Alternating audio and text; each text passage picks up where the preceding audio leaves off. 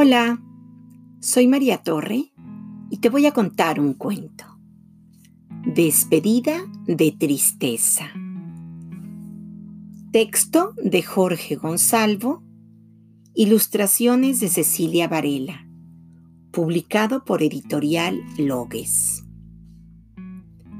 Normalmente, cuando la tristeza decide dejar la ciudad, lo hace sin equipaje ni revistas para entretenerse por el camino. Se marcha de incógnito, arrimada a los bordillos, bajo una gran gabardina gris. Parece un detective cansado de seguir una pista. Cuando decide dejar la ciudad, lo hace sin regalos ni souvenirs que entregar en destino la tristeza se cansa enseguida de estar en el mismo sitio. Se queda en la ciudad unas horas como poco, unos días como mucho. Entonces decide marcharse, casi siempre una mañana de lunes, aprovechando que la ciudad todavía se está acostumbrando a la nueva semana.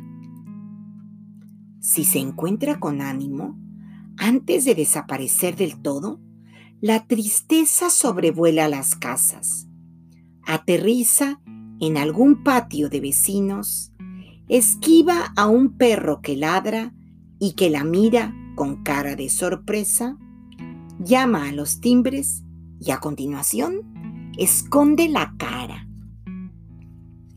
la tristeza deja el recado por si acaso le diera por regresar, con las señas del nuevo apartado de correos y un pedazo de pastel de verduras que sobró de la cena de ayer. Todo un detalle.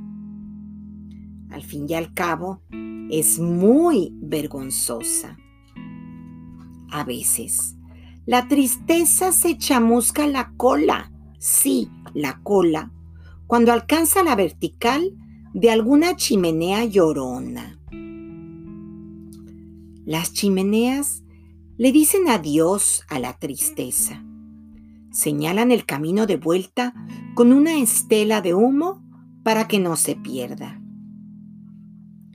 Por lo demás, cuando la tristeza se marcha, no deja cuentas pendientes ni números rojos, ni senda de miguitas de pan.